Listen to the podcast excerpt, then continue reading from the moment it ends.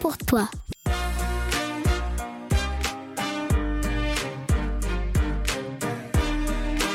Aujourd'hui, on lit pour toi Les As de l'info.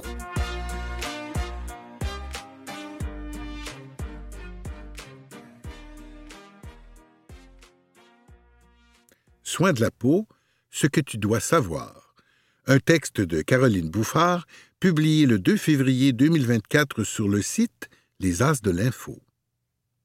Depuis quelques semaines, des médecins mettent en garde les jeunes et leurs parents contre une tendance née sur les réseaux sociaux, celle d'utiliser des produits anti-âge à 12, 10 ans. D'où vient cette mode? Et pourquoi ce n'est pas une bonne idée? Une experte a répondu à mes questions.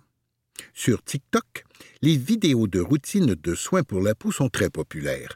Des influenceurs utilisent plusieurs produits, des crèmes, des gels, des sérums, souvent très chers. Les pots et les tubes sont beaux et colorés. La personne qui les vante est rayonnante et honnêtement qui ne rêve pas d'avoir une belle peau. Sauf que certains produits qui sont présentement populaires sont conçus pour des peaux d'adultes et ne devraient pas être utilisés par des préados et des ados. La dermatologue pédiatrique Sophie Vadeboncoeur, ça veut dire qu'elle est spécialiste de la peau des enfants, nous explique. Est-ce que vous voyez de jeunes patients qui suivent cette mode? Oui. Je vois des filles et des garçons qui viennent consulter pour un problème de peau qui trimballent beaucoup, beaucoup de produits qu'ils ont vus sur TikTok ou Instagram. Certains contiennent des ingrédients pour les peaux matures qui ne leur conviennent pas. Est-ce qu'il y a des dangers à utiliser ces produits? Ces produits-là ne sont pas dangereux, mais ils peuvent être très irritants et causer des rougeurs et de la sécheresse. Les enfants et les adolescents ont une peau sensible. En voulant avoir une plus belle peau, ils utilisent des produits qui leur créent un nouveau problème. En plus de ne pas être conçus pour les jeunes, ces produits sont souvent très chers. Est-ce qu'on doit payer cher pour de bons soins? Absolument pas. Et ça, peu importe notre âge. Je le répète souvent, ce n'est que du marketing. Ce n'est pas nécessaire de payer un produit très cher. En fait, ce sont souvent les mêmes ingrédients qu'on retrouve dans des crèmes en pharmacie qui sont vendues dix fois moins cher.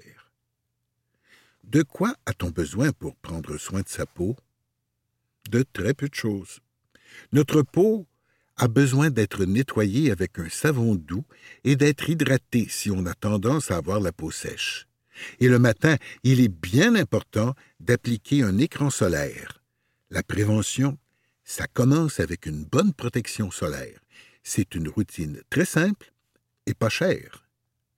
Toi, comment prends-tu soin de ta peau? Miroir magique au mur, qui a beauté parfaite et pure? Célèbre est ta beauté, Majesté. Pourtant, une jeune fille en loques, dont les haillons ne peuvent dissimuler la grâce, est, hélas, encore plus belle que toi. Pour ou contre l'uniforme à l'école, un texte de Marie-Lise Baudouin, publié le 5 février 2024 sur le site Les As de l'Info. En France, le gouvernement pense à imposer l'uniforme dans toutes les écoles publiques du pays à partir de 2026. Le but Que les écarts de richesse entre élèves ne soient pas apparents. Est-ce que c'est une bonne solution? Voyons ce que disent les gens pour et les gens contre cette idée. Les arguments pour.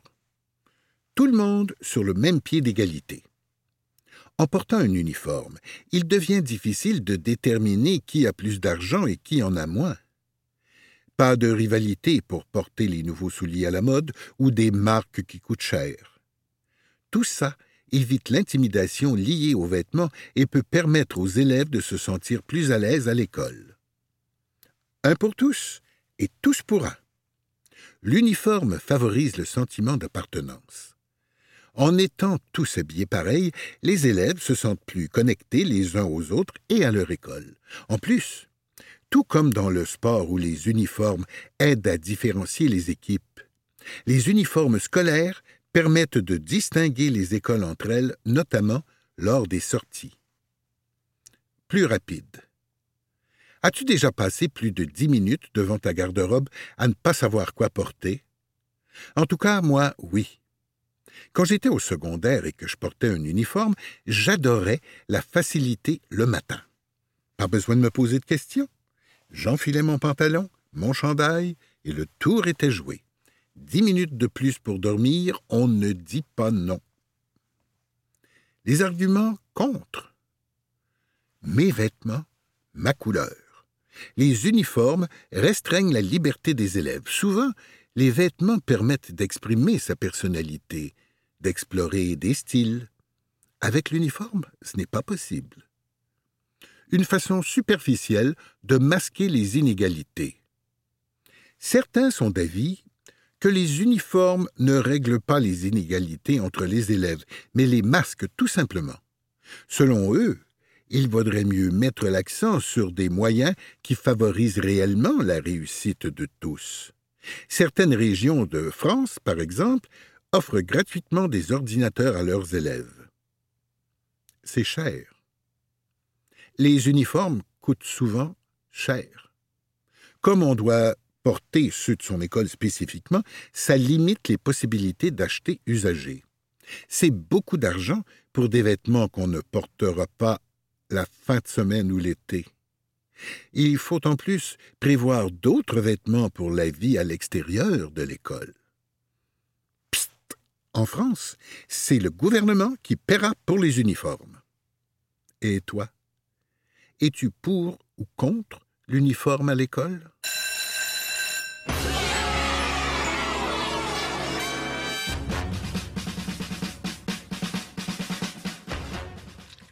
Faut-il fermer les écoles le jour de l'éclipse? Un texte de Charlotte Préfontaine, publié le 5 février 2024 sur le site Les As de l'Info. Le 8 avril prochain, on aura droit à un phénomène très rare, une éclipse solaire totale. Par contre, certains centres de services scolaires du Québec et de l'Ontario ont décidé de fermer les écoles ce jour-là. C'est parce qu'ils craignent que les élèves endommagent leurs yeux en observant le ciel à leur sortie des classes. Est-ce que c'est une bonne décision? J'en ai parlé avec l'astronome et communicatrice scientifique Julie Duval. Elle nous explique tout. C'est quoi au juste une éclipse solaire totale? Une éclipse solaire, c'est lorsque la Lune vient se placer directement devant le Soleil, créant un alignement parfait entre le Soleil, la Lune et la Terre. C'est comme si on voyait l'ombre de la Lune à partir de la Terre. Selon notre position dans le monde, la Lune va venir bloquer complètement ou partiellement le Soleil ainsi que sa lumière. Ce qui rend cet événement particulièrement exceptionnel, c'est que la dernière éclipse solaire totale au Québec était en 1972 et la dernière à Montréal remonte à 1932. Est-ce que c'est dangereux une éclipse solaire? L'éclipse en tant que telle n'est pas dangereuse. Ce qui peut être dangereux, c'est d'endommager sa vue temporairement ou même de manière définitive en regardant directement le Soleil sans protection. Et pendant une éclipse, c'est tentant de regarder le soleil, c'est le clou du spectacle. Mais c'est comme à vélo. Si on porte un casque, on minimise les risques de blessure. Dans ce cas-ci, il faut porter des lunettes à éclipse. C'est comme notre casque. Les lunettes à éclipse sont dotées de filtres solaires qui bloquent presque la totalité, 99,997% de la luminosité du Soleil. Elles sont fabriquées à partir de matériaux spécialisés et elles sont certifiées pour bloquer les rayons ultraviolets et infrarouges du Soleil. Est-ce une bonne solution de fermer les écoles la journée de l'éclipse? Personnellement, je pense que non. Je comprends que l'heure de l'éclipse représente un enjeu. Le moment où la Lune couvre complètement le Soleil est prévu à 15h30.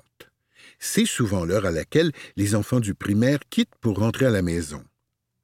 Ils sont alors soit dans l'autobus ou en déplacement, ce qui n'est pas l'idéal pour assurer la sécurité. Moi, ce que j'ai envie de proposer, c'est de repousser l'heure à laquelle les enfants doivent partir. Comme ça, ils seraient à l'école et bien encadrés pour suivre cet événement qui n'arrive qu'une seule fois dans une vie. Ils pourraient ensuite repartir à la maison avec leurs lunettes de protection afin de regarder chez eux le reste de l'éclipse partielle. Le plus important, c'est que les jeunes ne se retrouvent pas à l'intérieur durant ce phénomène astronomique exceptionnel. On veut qu'ils puissent vivre l'expérience de voir une éclipse, qu'elle soit partielle ou totale, en toute sécurité. Mais pour ça, il faut qu'ils soient bien outillés pour la regarder. Et toi, as-tu hâte de vivre ce phénomène exceptionnel? Impressionnant, n'est-ce pas les enfants? Un nouveau toit à 870 millions pour notre stade olympique. Un texte de Caroline Bouffard, publié le 6 février 2024 sur le site Les As de l'Info. Attention, Gros chantier en vue. Le gouvernement du Québec a annoncé récemment la construction d'un nouveau toit pour le Stade olympique de Montréal. Les travaux pour remplacer le toit actuel vont coûter 870 millions de dollars et vont durer quatre ans. Pourquoi remplacer le toit et à quoi sert ce stade? Le toit actuel du stade olympique est une toile en bien mauvais état. On y compte plus de 20 000 trous. L'accumulation de glace et de neige l'hiver l'endommage et rend l'utilisation du stade risquée. On évalue que d'ici dix ans, le toit sera complètement détruit et le stade devra être fermé définitivement. Le nouveau toit sera rigide et relié au mât par des câbles. Certaines parties seront transparentes et laisseront entrer la lumière du soleil. Pourquoi on en parle? Le Stade olympique de Montréal appartient au gouvernement du Québec. C'est lui qui paiera pour les travaux. L'argent du gouvernement, c'est l'argent de tous les Québécois. C'est pourquoi ce genre d'annonce attire l'attention. 870 millions de dollars des citoyens, c'est beaucoup d'argent. Il faut surtout dire que le stade et son toit ont coûté très cher depuis leur construction. Retard, fuite, défaut de fabrication, la facture n'a jamais cessé d'augmenter. Au début des années 1970, les travaux de construction du stade sont évalués à 71 millions de dollars. Mais le coût final a atteint plus de 900 millions de dollars. C'est douze fois plus. Il a déjà été suggéré de démolir le stade plutôt que de le réparer. Mais le coût de la démolition a été évalué à 2 milliards de dollars. Le gouvernement croit qu'une fois réparé, le stade pourra être utilisé 365 jours par année et accueillir des spectacles d'envergure comme la tournée Heroes Tour de Taylor Swift. La petite histoire du stade olympique. Eh oui, Montréal a été l'hôte des Jeux olympiques. C'est pour cet événement international que la Ville de Montréal et le gouvernement du Québec ont fait construire ce qu'on appelle le Parc olympique. Un stade qui peut accueillir plus de 50 000 spectateurs. Un vélodrome pour les courses de vélo. Cette construction abrite maintenant le biodôme et ses manchots. Un centre sportif qui inclut une piscine olympique. Pour loger les athlètes, on a aussi bâti un village olympique composé de quatre édifices qu'on surnomme les pyramides. C'est un gigantesque projet, et la construction a connu de nombreux problèmes. Des grèves, de la corruption, des retards importants.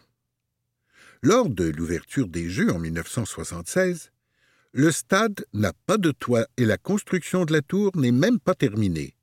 Ce n'est qu'en 1988 qu'elle le sera. C'est la plus haute tour penchée au monde. Tous les Québécois ont payé pour le stade avec les impôts et les taxes. Les fumeurs en particulier ont contribué à sa construction grâce à une taxe spéciale sur les produits du tabac. Toi, Crois-tu qu'on devrait continuer de réparer le stade, même si ça coûte cher?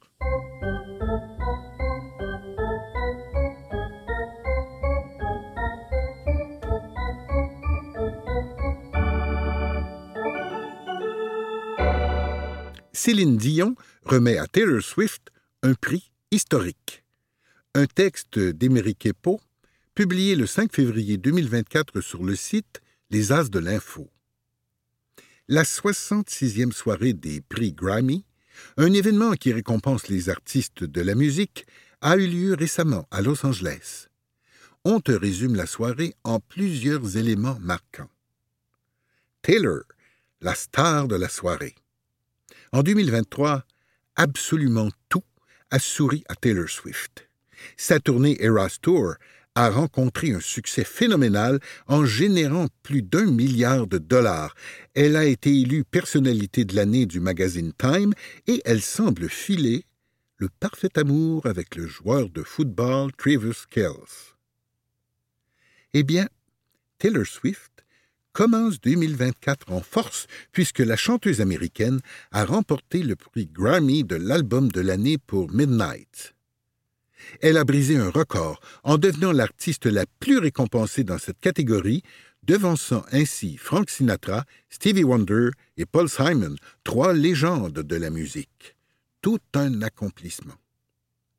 C'est la chanteuse québécoise Céline Dion qui a remis le prestigieux prix à Taylor Swift. Céline Dion est très discrète depuis qu'elle a annoncé être atteinte d'une maladie rare, le syndrome de la personne raide. Ses fans étaient donc très heureux de la voir. Taylor Swift a aussi profité de l'occasion pour annoncer la sortie d'un nouvel album intitulé The Tortured Poet Department. Il devrait sortir le 19 avril.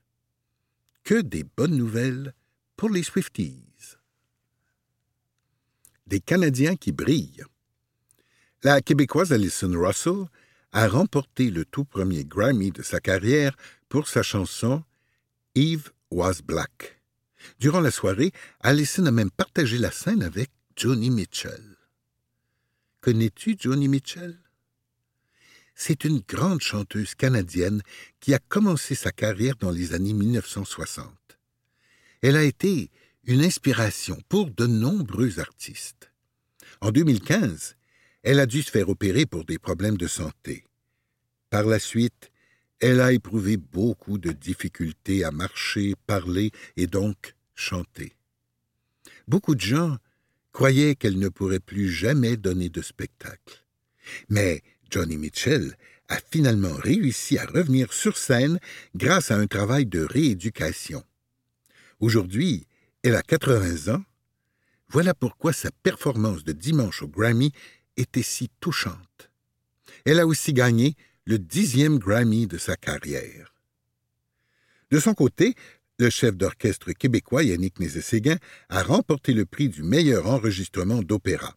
Il s'agit de son quatrième prix Grammy en carrière. Bravo! D'autres stars, d'autres prix. Miley Cyrus a remporté le prix de l'enregistrement de l'année pour sa chanson Flowers. Savais-tu que Flowers est la chanson qui a atteint le plus rapidement le milliard d'écoutes sur Spotify dans l'histoire de la plateforme? Le film Barbie était lui aussi présent au Grammy, puisque la chanteuse Billie Eilish a gagné le prix de la chanson de l'année pour What Was I Made For, une des chansons du film. Et toi, quel artiste aurais-tu aimé voir gagner?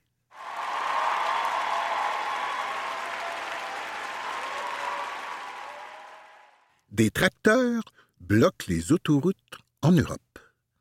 Un texte de Tom Himmler, publié le 29 janvier 2024 sur le site Les As de l'Info. Depuis quelque temps, les agriculteurs européens manifestent en bloquant les autoroutes avec leurs tracteurs. Dans quel but? Je t'explique tout ça. Qu'est-ce qui se passe en Europe? En France, les fermiers mènent des opérations escargots, c'est-à-dire qu'ils roulent en tracteur et à basse vitesse sur les autoroutes. Conséquence, ça crée de gros bouchons de circulation. Certains agriculteurs ont aussi dressé des barrages au milieu de l'autoroute. À Strasbourg, dans le nord de la France, jusqu'à 500 tracteurs ont bloqué une autoroute pendant deux jours. En Allemagne, en Pologne et en Italie, les agriculteurs ont aussi organisé des manifestations.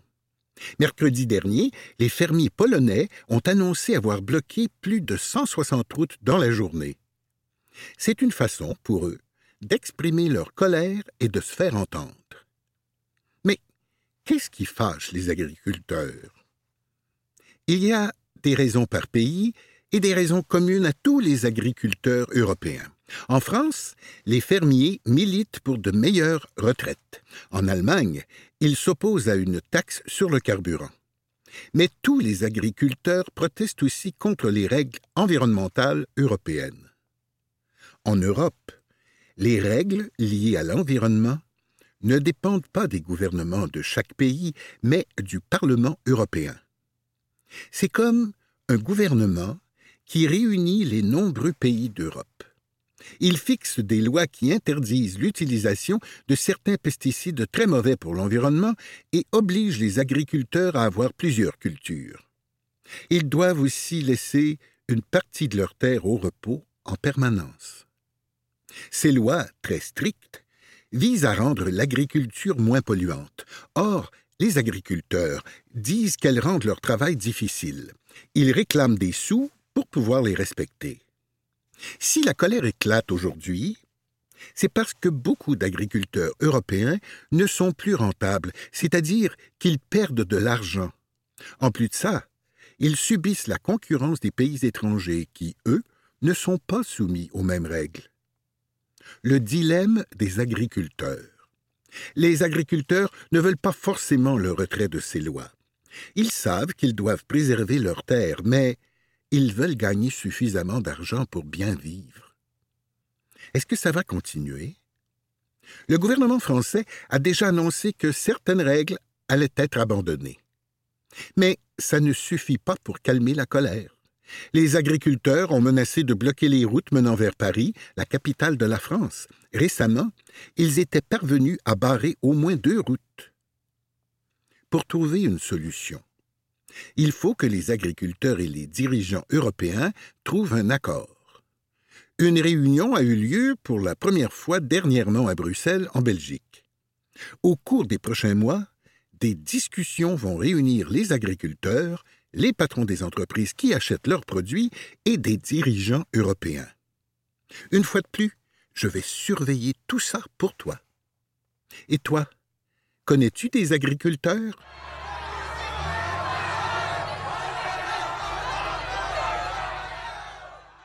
Le dégriffage des chats, c'est enfin terminé. Un texte de Charlotte Préfontaine paru le 1er février 2024 sur le site Les As de l'Info. Bonne nouvelle pour les chats. À partir du 10 février, il sera interdit de les dégriffer au Québec. Pourquoi? Le vétérinaire Gaston Rioux, qui est aussi porte-parole de l'Ordre des médecins vétérinaires du Québec, OMVQ, nous explique tout. Docteur Rioux, qu'est-ce que c'est le dégriffage? C'est une chirurgie qui consiste à enlever la troisième phalange de la patte du chat. Chez l'humain, ça équivaut au bout de notre doigt, jusqu'à notre dernière articulation, là où ça plie.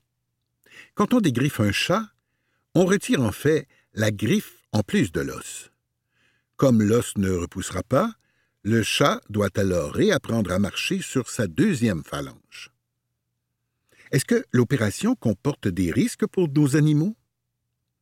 Le dégriffage peut être douloureux pour les chats puisque la chirurgie est majeure. Après l'opération, Les chats peuvent développer des infections, ressentir des douleurs aux pattes et même faire de la fièvre. Aussi, depuis quelques années, les vétérinaires se sont rendus compte que certains chats ressentent également des douleurs chroniques. Dans plusieurs cas, on remarque même des troubles du comportement chez les chats qui subissent cette opération. Ils tendent à développer de l'agressivité envers leur maître. Certains propriétaires vont même jusqu'à redonner leur animal en adoption. Quelles sont les principales raisons pour lesquelles on faisait dégriffer nos minous? Évidemment, c'était pour s'assurer de ne pas se faire griffer par nos chats. Puis, c'est devenu plutôt esthétique. Couper les griffes, ça signifie aussi garder nos meubles et nos divans en bonne santé. Mais il y a d'autres solutions au dégriffage félin. Par exemple, il peut être bénéfique pour nos minous de prioriser le renforcement positif, ce qui veut dire de gâter notre chat en le félicitant s'il fait ses griffes à la bonne place sur une tour à griffer, par exemple. Il y a aussi les protège-griffes, qui ne sont pas douloureux pour l'animal et qui peuvent autant protéger les humains que les meubles dans la maison. Par contre, le dégriffage restera autorisé lorsque c'est nécessaire pour les soins du chat. Mais ce ne sera jamais les vingt griffes en même temps. On parle ici d'une ou deux griffes maximum. Est-ce que l'annonce de la fin du dégriffage a poussé les propriétaires à aller faire dégriffer leurs chatons rapidement avant qu'il ne soit trop tard? Même s'il y a eu plusieurs demandes de dégriffage depuis le mois d'août 2022, il ne restait pas beaucoup de vétérinaires qui pratiquent toujours cette chirurgie. Les vétérinaires qui sont bien informés sur les effets néfastes du dégriffage préféraient simplement ne plus en pratiquer. En plus, l'Ordre des vétérinaires déconseille cette pratique depuis plusieurs années déjà, autant vis-à-vis de ses membres que vis-à-vis du public, ce qui a rendu la chirurgie beaucoup moins populaire. Et toi, es-tu d'accord avec l'interdiction du dégriffage? C'était Gilbert. À une prochaine lecture.